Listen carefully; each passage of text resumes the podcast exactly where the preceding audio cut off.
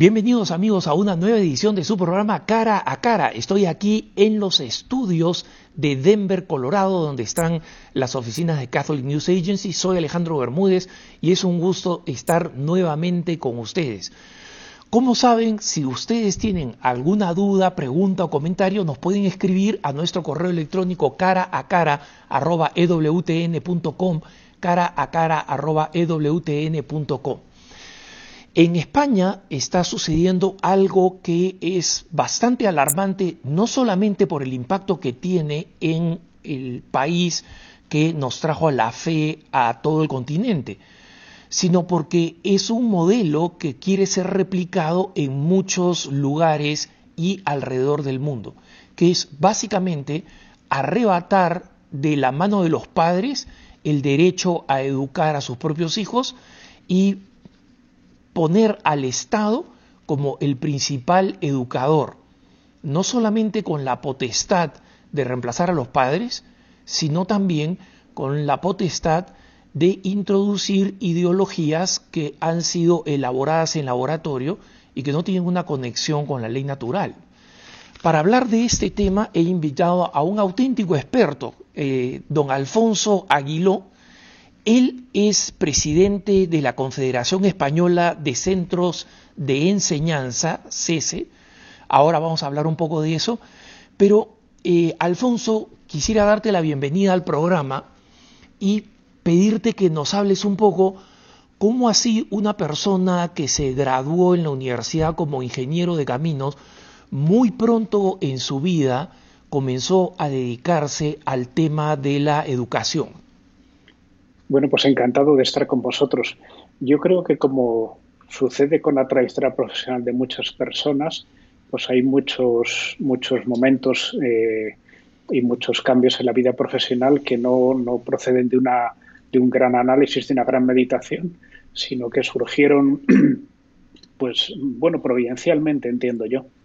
Yo cuando tenía 27 años me ofrecieron ir al colegio Tajamar, que es un colegio que está en Madrid, que tiene mucha tradición, que tiene unos 2.000 alumnos, y, lo acepté y la verdad es que es una de las mejores decisiones que he tomado en mi vida porque dedicarse a la educación yo considero que es un gran privilegio y considero incluso que una sociedad que alcanzara grandes logros en el desarrollo económico, científico, cultural, incluso de derechos, pero que fracasara en lo que es la educación de la siguiente generación, yo diría que es una generación fracasada, porque todos esos logros se van a perder.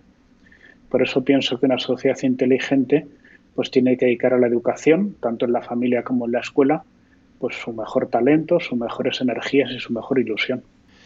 Y Alfonso, háblanos un poco de eh, cómo fuiste acumulando mucha experiencia, no solamente como profesor, sino también diseñador del concepto educativo, impulsando eh, muchos centros de educación y finalmente terminando en la Confederación Española de Centros de Enseñanza.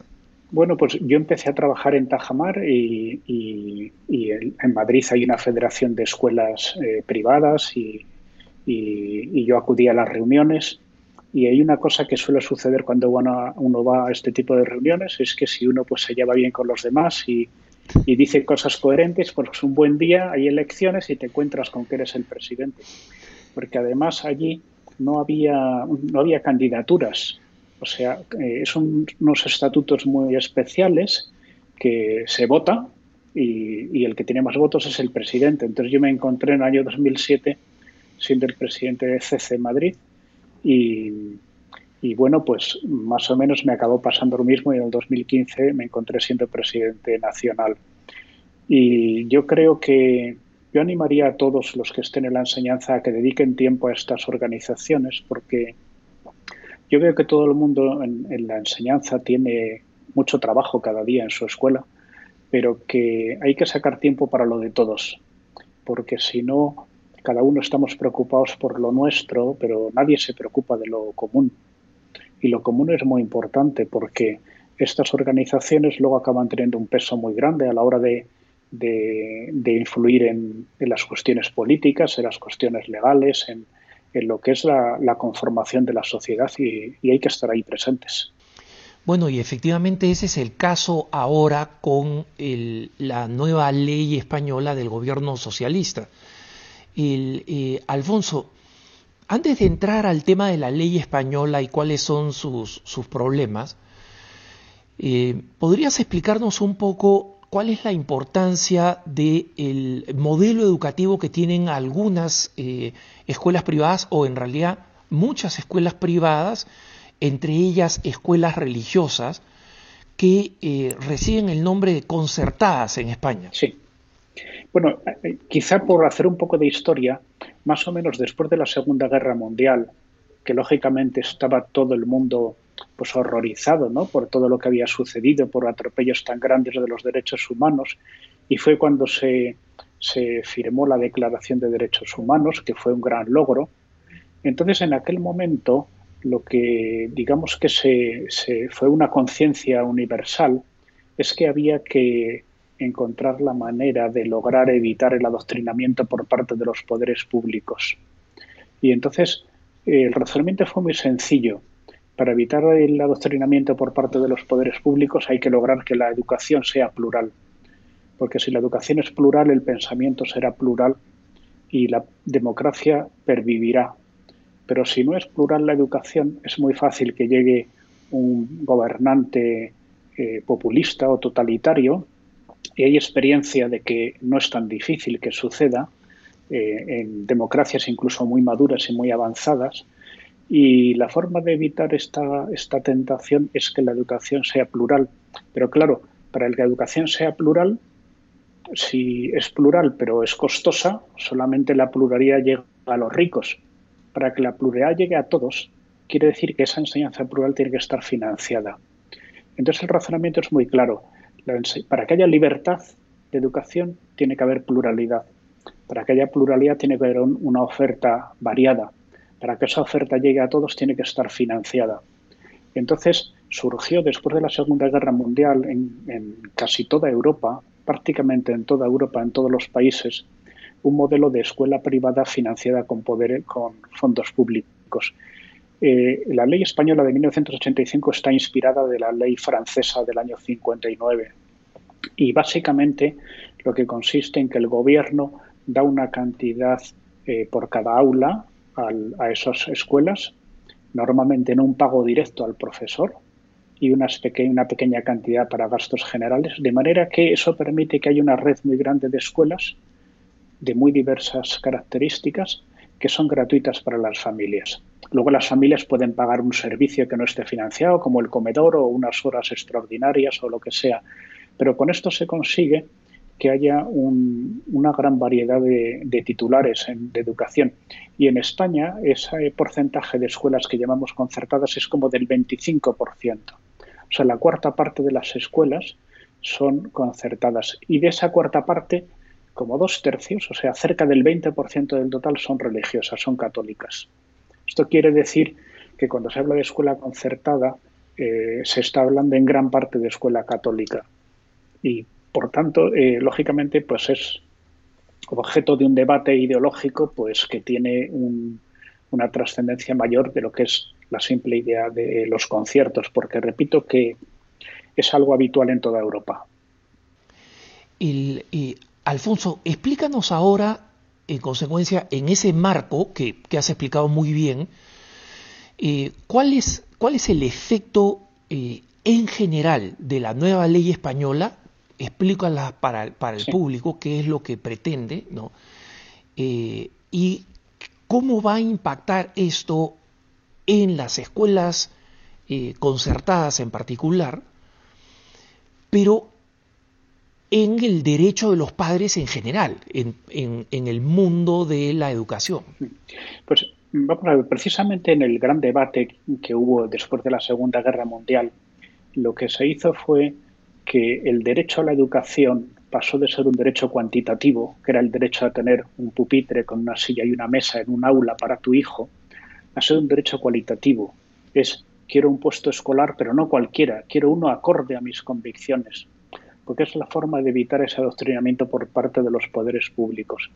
Entonces, claro, inmediatamente se produce un siguiente debate, es, tiene que haber suficientes puestos escolares de los que yo demando para que pueda ser atendida esa demanda, porque si no, no hay libertad. O sea, si, si, si el 30% quiere escuela católica, pero solamente es un 10%, pues se queda fuera muchísima gente. Entonces, lo que se estableció eh, primero en Francia y en España también, cuando se, eh, digamos que se inspiró nuestra ley en la suya, eh, lo que se estableció es que el número de colegios que estaban concertados, de aulas que estaban concertadas, tenía que responder a esa demanda social. O sea que si una escuela estaba llena y por tanto esa escuela tenía demanda, a esa escuela no se le puede quitar el concierto, no se le puede quitar la financiación pública. Y ese ha sido como el, cimiento de este modelo. Es decir, que no puedes disminuir el tamaño ni, ni, quitar el concierto a un centro que tiene alumnos. Si no los tiene, sí, lógicamente, porque si no tiene alumnos, pues se le retiran esas aulas concertadas, pero teniéndolos no se le puede quitar. Y ese es el concepto que ha, ha estado en mucho debate de la demanda social, que quiere decir simplemente es que si tú tienes concertada una escuela y hay demanda y por tanto se llena, no te pueden retirar el concierto. Y lo que ahora esta ley quiere es quitar ese seguro que es la demanda social, de manera que por encima de la demanda social esté la programación del gobierno. Entonces, hombre, yo entiendo que el gobierno tendrá cuidado porque no va a quitar el concierto a un colegio que esté lleno a reventar, pero sí, en cuanto flaquea un poco, se lo va quitando. Y entonces lo que quiere es poco a poco ir reduciendo esa, esa escuela y, lo hace pues por favorecer la enseñanza pública. Y lógicamente todos queremos que la enseñanza pública sea muy buena. Se educa casi dos tercios del país, se educa en la enseñanza pública. Todo buen ciudadano quiere que funcione muy bien, pero la realidad es que la escuela concertada funciona mejor, es mucho más barata porque el dinero que recibe eh, más o menos es como la mitad de lo que recibe la escuela pública y por tanto una escuela muy eficiente, muy plural, muy demandada por las familias, pues solamente puede hacerse esto por una motivación ideológica como es la que tiene esta ley. Y, hay otros aspectos de, esta ley, el, Alfonso, que tú ves que eh, ataca directamente en general el derecho de los padres a optar, porque lo que tú estás explicando es decir, básicamente una política de ir asfixiando las, eh, las escuelas concertadas, de irles retirando la financiación, ya es un atentado al derecho de los padres porque van reduciendo las opciones de los padres. En un lugar donde había una escuela concertada y esa escuela cierra, los padres ya no tienen la oportunidad de, de eh, enviar a sus hijos ahí y están forzados de alguna manera a llevarlos a la escuela pública. ¿no? ¿Ese es lo que tú entiendes como el problema principal de esta ley o ves otros aspectos de la ley que eh, está inquietando a los padres de familia? Bueno, el aspecto este de la demanda social de las escuelas concertadas quizás ha sido el más debatido. Hay otro tema también que genera una gran preocupación que es la asignatura de religión. En España, como en casi toda Europa, la asignatura de religión es de oferta obligatoria por parte de los centros y voluntaria para, para las familias. Eh, y en España, por los acuerdos que hay con la Santa Sede del año 1979, se estableció que esta asignatura tenía que tener el mismo rango que las demás y que eh, los chicos o las chicas que no eligieran religión tuvieran otra asignatura alternativa que, que, hiciera que esta asignatura tuviera ese rango. Entonces esta ley lo que hace es quitar la asignatura alternativa y quitarle también su valor académico. De manera que nuestra queja es que esto lo que hará es que esta asignatura acabe siendo como una actividad extraescolar, que al acabar las clases el que quiere pues se queda religión, cosa que está bien, pero que efectivamente hace que esta asignatura quede en un rango por debajo de lo que es habitual en toda Europa, porque también yo esto lo he estudiado con todo detalle en, en toda Europa, salvo Francia, salvo una parte de Francia, todos los países siguen este sistema con modalidades diversas, porque hay países que tienen una asignatura de, cultura religiosa con una modalidad confesional, otros tienen este sistema de, de, diversas modalidades confesionales con una religión alternativa. Pero claro, España tiene ahora mismo un 63% de familias que piden religión católica. Yo hablando con la ministra le decía que en España no hay nada, absolutamente nada, que lo quiera un 63% de las personas. Desde luego partidos políticos ya les gustaría, pero ni partidos políticos, ni equipos de fútbol, ni modas culturales, ni, ni, ni, nada. O sea, el partido político que más tiene tiene un 30%. Por lo tanto, yo lo que digo es, si una realidad social que cada año, porque los partidos políticos los eligen cada cuatro años, pero la religión es cada año, cada año el 63% de las familias españolas piden religión para sus hijos, ¿por qué arrinconarla? ¿Por qué castigar esa asignatura si no es por una motivación ideológica contraria a la voluntad de los ciudadanos? Por lo tanto, no se puede decir que, que, es que sea algo que, que no se quiere, que no quieren las familias y que se mantiene por un privilegio antiguo o por un acuerdo con la Santa Sede, se mantiene porque lo demandan las familias. Ese es un tema muy importante, efectivamente, que es la opción de los padres.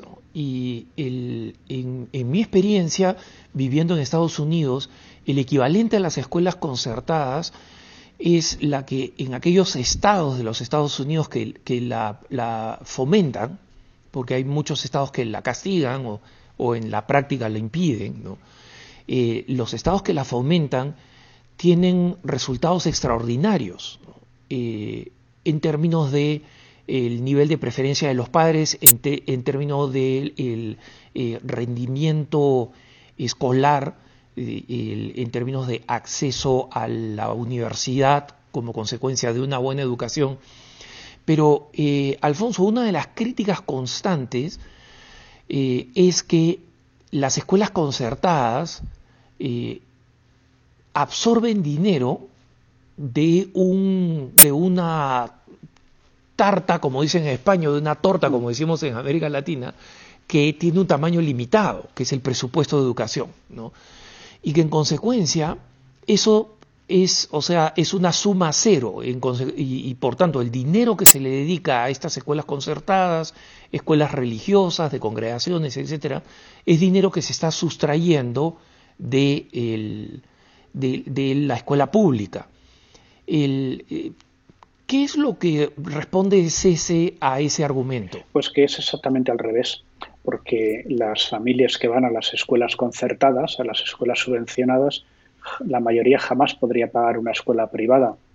Y si no existieran esas escuelas concertadas, irían a la escuela pública, que cuesta el doble que la, que la escuela concertada. O sea que en España, y sucede igual en todo el mundo, estas escuelas privadas subvencionadas ahorran muchísimo dinero público y son un gran servicio que presta la sociedad las congregaciones religiosas o los titulares laicos que ponen en marcha esas escuelas arriesgando su, su, tiempo, su dinero, su vida y que consiguen que haya una, una enseñanza normalmente muy austera, muy eficiente, muy plural, muy comprometida, muy vocacional y que enriquece muchísimo el panorama educativo del país. Y yo por eso, yo he viajado mucho por América Latina, siempre he aconsejado al que ha querido escucharme que impulsen este modelo. Yo veo que existen muchos, países, muchos países, porque yo lo he conocido eh, en Chile, por supuesto, en Argentina, en Colombia, en Perú, en Venezuela.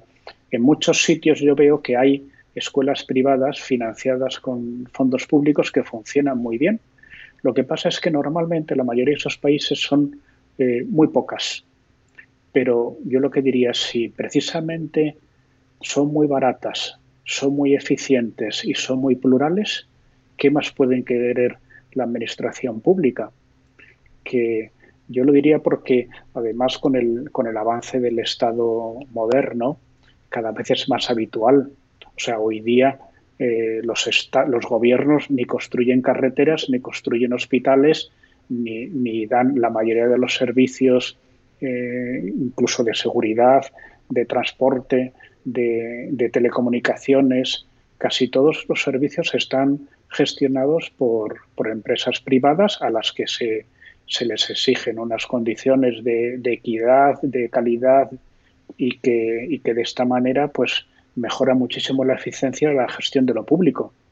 De hecho, eh, yo me acuerdo que algunas veces con el eslogan este de que el dinero público para la escuela pública, yo siempre les digo que en casi todos los países los partidos políticos reciben dinero público y son entidades privadas. Los sindicatos son entidades privadas. Precisamente lo que distingue un régimen totalitario de un régimen democrático es que el espacio público lo gestionan entidades privadas. O sea, el espacio político lo gestionan entidades privadas que son partidos políticos. Si lo gestiona un partido político público, es una dictadura. Los sindicatos igual, si los sindicatos los gestiona el Ministerio de Trabajo, es una dictadura. Si los gestionan entidades privadas que son sindicatos, pues es una democracia. Sucede lo mismo con la comunicación. Si toda la comunicación fuera pública, pues poca pluralidad habría, ¿no? Si toda la enseñanza es pública, poca pluralidad habrá. Precisamente lo que hace madurar una democracia es que el espacio público lo gestionan entidades privadas, lógicamente con arreglo a las leyes y con unos criterios de igualdad y de equidad, de libre concurrencia, pero eso es lo que, lo que hace madurar una sociedad sin ninguna duda. Alfonso, otro argumento es que, eh, que, se utiliza en contra de este modelo de escuelas es que eh, las escuelas privadas que reciben asistencia de, eh, fondos públicos son eh, escuelas que al ser privadas se reservan el derecho de admisión y en consecuencia eh, los estudiantes más problemáticos, los estudiantes con menos habilidades o menos capacidades terminan en la escuela pública y eh, e, eso es una de las razones por las cuales argumentan el, rendimiento eh, estándar, digamos, el, el, rendimiento promedio de las escuelas públicas va a ser este, menor que el de, de las escuelas privadas, porque las escuelas privadas van a quedarse, digamos, con la pulpa y dejar, pues, parte de la pepa y la cáscara en la escuela pública. Eso puede que suceda en algún país, pero desde luego no sucede en España, porque en España la escuela concertada, la escuela subvencionada, está en el sistema público de escolarización. O sea, tiene exactamente los mismos criterios y los mismos baremos, los mismos procedimientos, los mismos plazos, el mismo programa informático que la escuela pública. De hecho, uno puede pedir en un orden de prioridades, escuelas públicas y concertadas en el orden que quiera. O sea, en España el criterio es totalmente transparente y yo lo que he conocido en otros países, en la mayoría de ellos también es así. O sea, precisamente el, el dinero público en una escuela privada va condicionado a que estén en el mismo criterio de escolarización que la escuela pública y, lógicamente, los mismos criterios de titulación de profesores, de espacios en las aulas, y de calendarios, de currículum, todo es exactamente igual. La diferencia es que uno se hace con funcionarios del sistema público y otro se hace pues con otras personas que tienen la misma titulación pero que se les, les paga directamente el gobierno pero con una gestión privada. Eh, Alfonso, volviendo de la pausa, me gustaría que abordáramos el tema de la, del conflicto ideológico que hay detrás de este conflicto legal y cuáles son las, ideas subterráneas eh, que están eh, detrás de una ley que básicamente cree que la educación privada y la educación religiosa eh, no son buenas para una nación. Estoy con Alfonso Aguiló, experto en educación, presidente de CESE en España. Soy Alejandro Bermúdez, este es su programa Cara a Cara. No se vaya, que ya volvemos.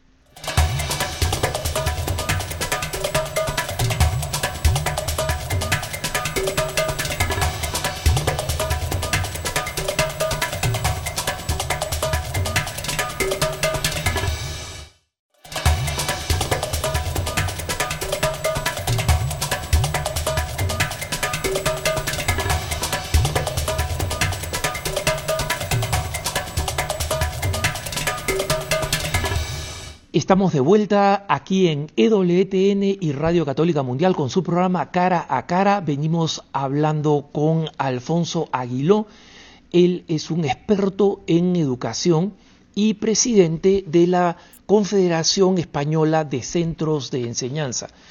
Eh, Alfonso, antes de irnos a la pausa, yo te, señalaba que un tema de preocupación es el tipo de convicciones ideológicas eh, o de, supuestos que están detrás de esta, de eh, esta ley y en general de este tipo de legislación. Eh, ¿Cuál es el problema que ves tú principalmente detrás de este tipo de, legislación? Bueno, yo pienso que hay una hostilidad hacia la escuela concertada, hacia esta escuela privada financiada con fondos públicos. Yo creo que en gran parte porque al ser mayoritaria la escuela católica dentro de ese sector de escuela concertada, eh, hay muchas facilidades de distintos, sectores sociales de considerarla como un enemigo.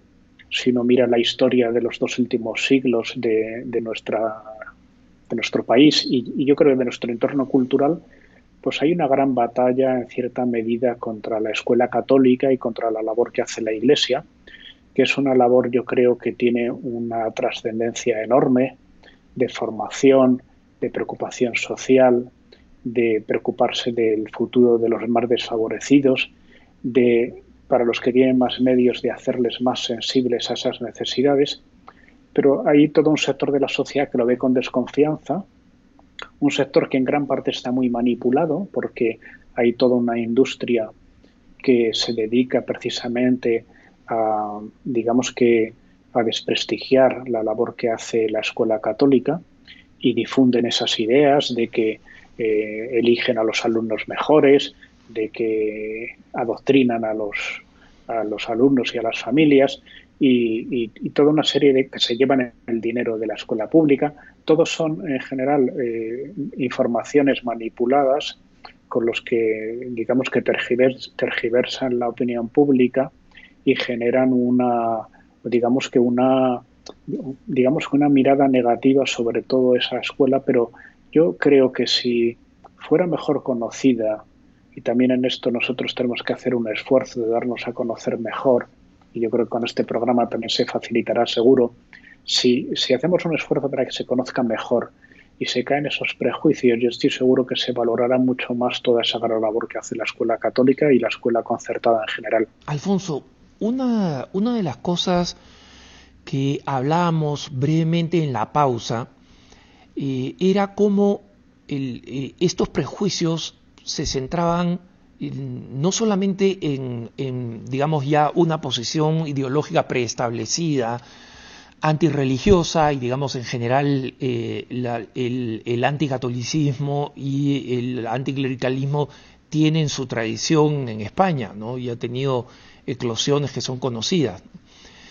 Pero también me, me, decías en la ignorancia, que es lo que tú, tú explicabas ahora de la necesidad de darnos a conocer en, esa, en esa perspectiva, ¿cuáles crees tú que son las virtudes eh, más importantes de la educación concertada y de la educación religiosa que menos se conocen en el ámbito que es crítico de este tipo de educación?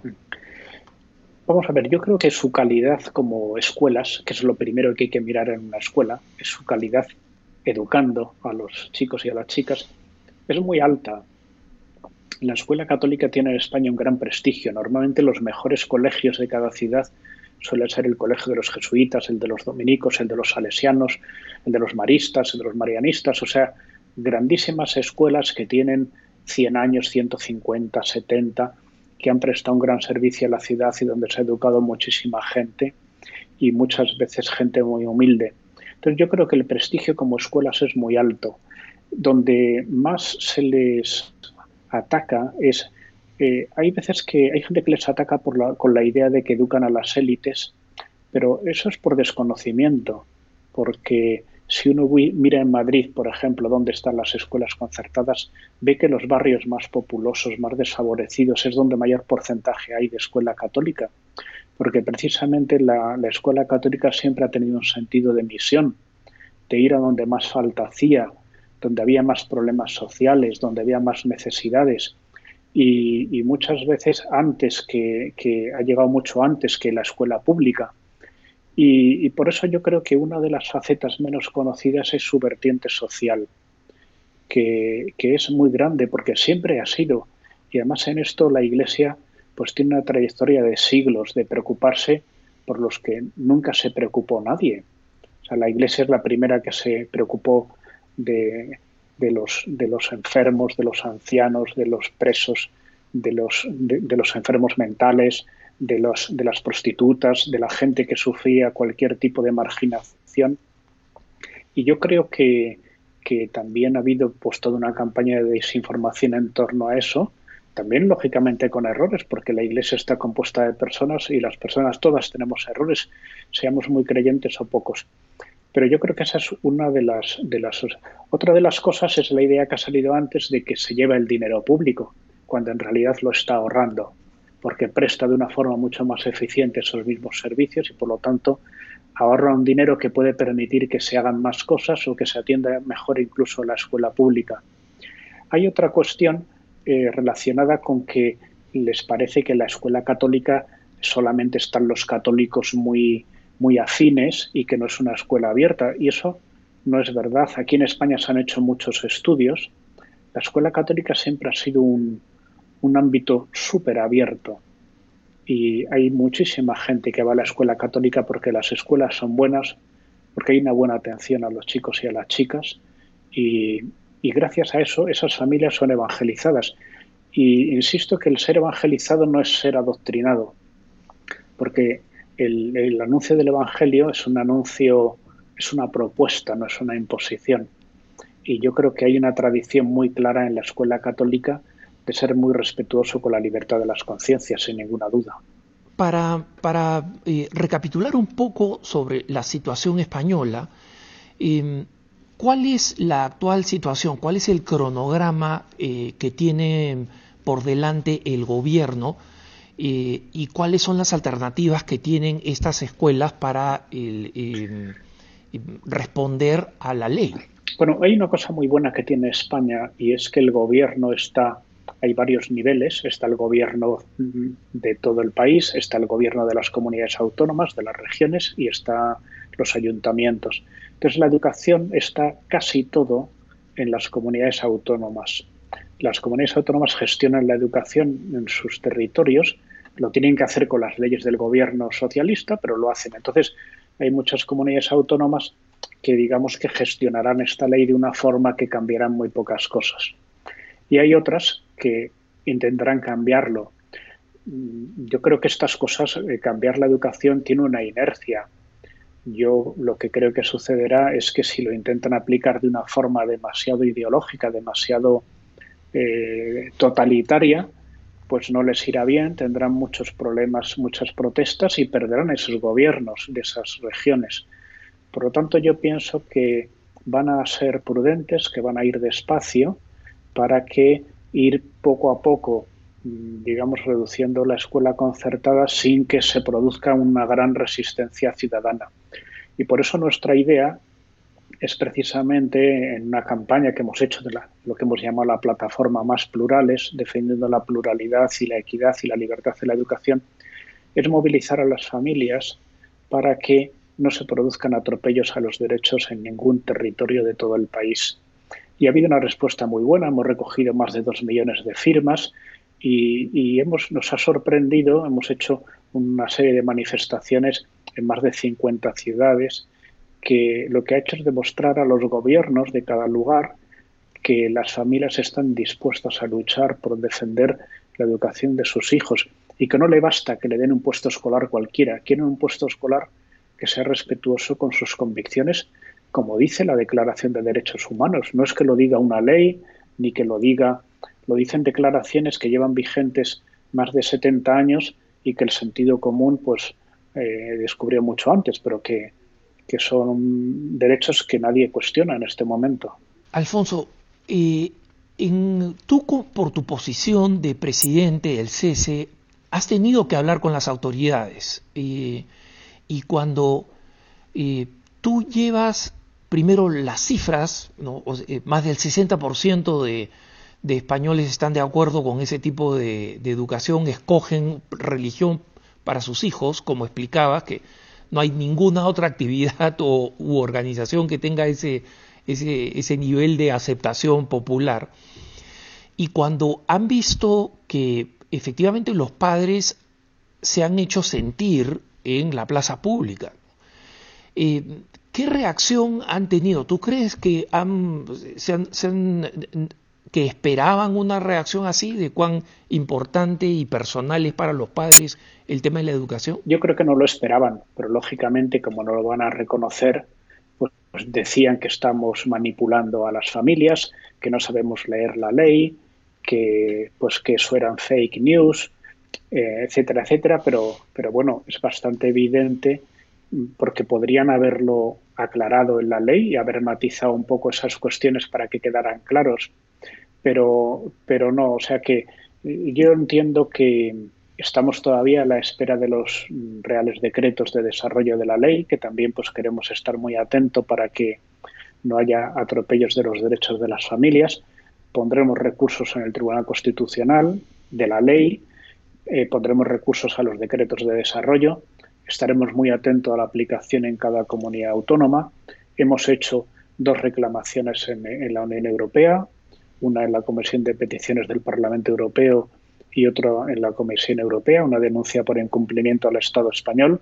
O sea, vamos a utilizar todo lo que esté en nuestra mano para que el gobierno de España sepa que si quiere atropellar los derechos de las familias nos va a tener enfrente. Si no, nos va a tener como sus más leales colaboradores. Yo esto lo he hablado con la, ministra y el secretario de Estado muchas veces, porque yo les digo que yo soy una persona muy respetuosa de la democracia.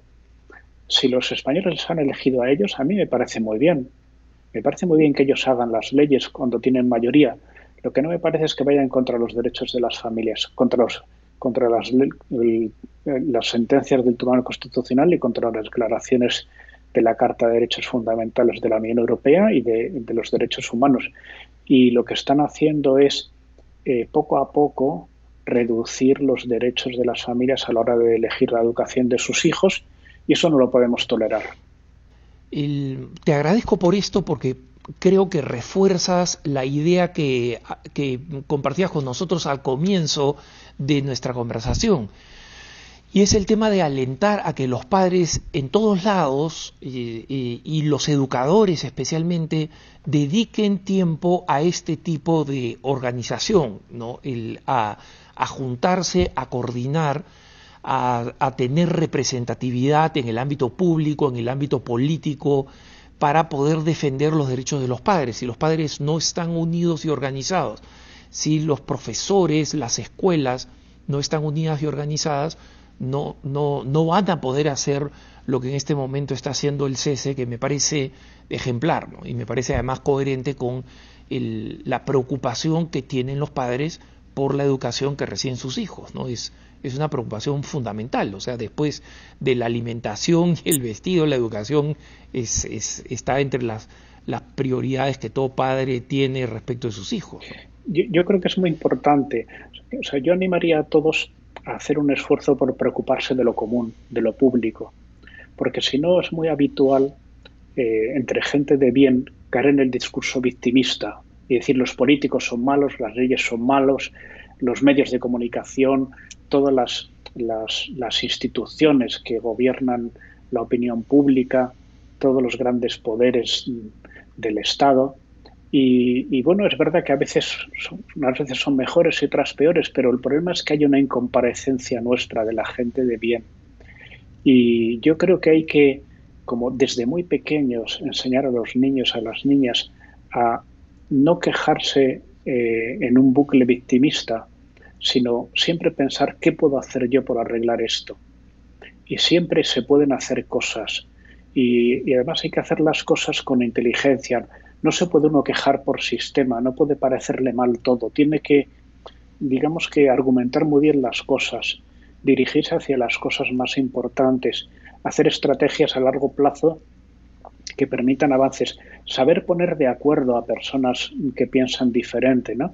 Yo siempre me acuerdo de cómo se, cómo se acordó la Declaración de Derechos Humanos del año 48, que fue precisamente en una convención en México el año anterior, donde parecía que había encallado la, eh, la lucha por, por encontrar una serie de derechos humanos que digamos que convencieran a todos, porque había un gran sector que estaba empeñado en que esos derechos humanos tenían que tener un fundamento cristiano, otro gran sector empeñado en que tenía que tener un fundamento islámico, porque había muchos países islámicos, y otro gran sector en que no podía tener ningún fundamento religioso. Y parecía que era imposible ponerse de acuerdo, pero gracias a un discurso de, de Maritain, que era el que presidía la convención, él lanzó una idea muy sencilla, y es que puede haber grandes ideas de funcionamiento práctico de personas que se fundamentan en principios diferentes personas con, principios diferentes podemos estar de acuerdo en muchas cosas y personas con creencias muy diferentes pueden estar de acuerdo en los derechos humanos porque están en la naturaleza, no están en la fe. Y podemos hacer un gran avance en humanizar nuestro, nuestro mundo poniéndonos de acuerdo en muchas cosas que están en la naturaleza y cuando las personas vivimos de una forma más acorde a la naturaleza tenemos más facilidad para descubrir el fundamento de la fe que hay en ella. Pero creo que hay que conseguir buscar espacios de acuerdo y, puede haber muchos porque todas las personas somos sensibles a las razones de la naturaleza. Y, yo creo que con ese derecho natural que está impreso en las conciencias de todas las personas, podemos hacer avances grandísimos. Alfonso, gracias por esta reflexión. Me gustaría que le expandieras un poco en el contexto de tu último libro. Eh, para nuestros televidentes y radioescuchas, eh, Alfonso ha escrito un número eh, importante de libros, creo que es una veintena, Alfonso, ¿me bueno, 12, 12 libros.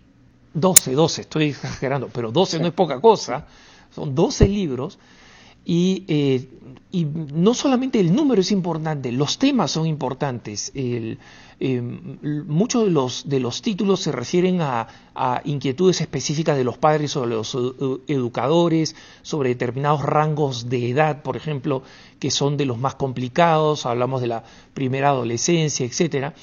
Y entre todos estos libros donde Alfonso ha venido compartiendo su experiencia, el último habla específicamente del tema de la educación católica en un contexto de pluralidad. Eh, háblanos un poco de, tu libro, preséntanoslo, Alfonso, por favor. Yo estos meses que he participado en muchísimas mesas redondas, entrevistas en radios, televisiones, en, ámbitos muy diversos, pues me han ido haciendo muchas preguntas y yo al final he recogido todas esas reflexiones en un libro porque tengo la impresión de que son cuestiones en las que tenemos todos que, reflexionar más, porque hay muchísima desinformación. Hay muchísima gente que dice cosas en educación que no responden a la realidad y que me parece que eh, si hay más debates, si profundizamos más en la historia de todos esos derechos, en las razones de fondo que hay, eh, en cómo se ha resuelto en países muy diferentes, en cómo se ha resuelto a lo largo de la historia, me parece que hay enseñanzas muy útiles para entender muy bien cómo la educación es una cuestión importantísima para, el futuro de una sociedad y cómo eh, pues tenemos que lograr que vivamos en una sociedad donde haya mucha libertad, mucha pluralidad y mucha calidad en la educación. Y esto eh, creo que hay una serie de disputas ideológicas en torno a la educación que precisamente lo que hacen es alejar el foco y el interés de los problemas reales que tiene la educación. Porque en España, por ejemplo, pues todo el gran debate de la educación era sobre las escuelas concertadas, sobre la religión, sobre la educación especial, la educación diferenciada, sobre toda una serie de cosas que no son ningún problema, funcionan muy bien. Pero en vez de prestar atención al fracaso escolar, a todos los grandes problemas sociales que hay en el país en torno a la educación, pues se ha centrado la atención en cuestiones ideológicas que además de producir conflictos, lo que hacen es alejar el foco de los problemas reales. Y eso es una, es una tragedia. El, eh, ¿Cuándo salió tu, tu libro, eh, Alfonso? ¿Y, dónde puede encontrarlo la gente? Pues el libro salió la semana pasada. Ahora mismo está disponible ya en la, en la web de la editorial Palabra y, en estos días me han dicho que se podrá comprar por Amazon también. se puede comprar siempre por en formato electrónico, que eso se puede descargar inmediatamente en cualquier sitio del mundo. Y, nada, espero que sea, que sea útil para todos. Desde la perspectiva de un educador eh, católico que quiere aportar a la sociedad en general. Eh, como tú explicabas, la perspectiva evangelizadora que tenemos los católicos es una perspectiva de propuesta y de construcción de la sociedad, no, no de crear un, gueto. Eh, ¿Cuáles son los problemas que tú crees que necesitarían nuestra atención? Esos problemas que, eh, como tú indicas, están, están siendo ignorados por dedicarse a pelear batallas que son inútiles y que son fundamentalmente ideológicas. Pues en España, que eso es una cosa universal, el, problema es el fracaso escolar.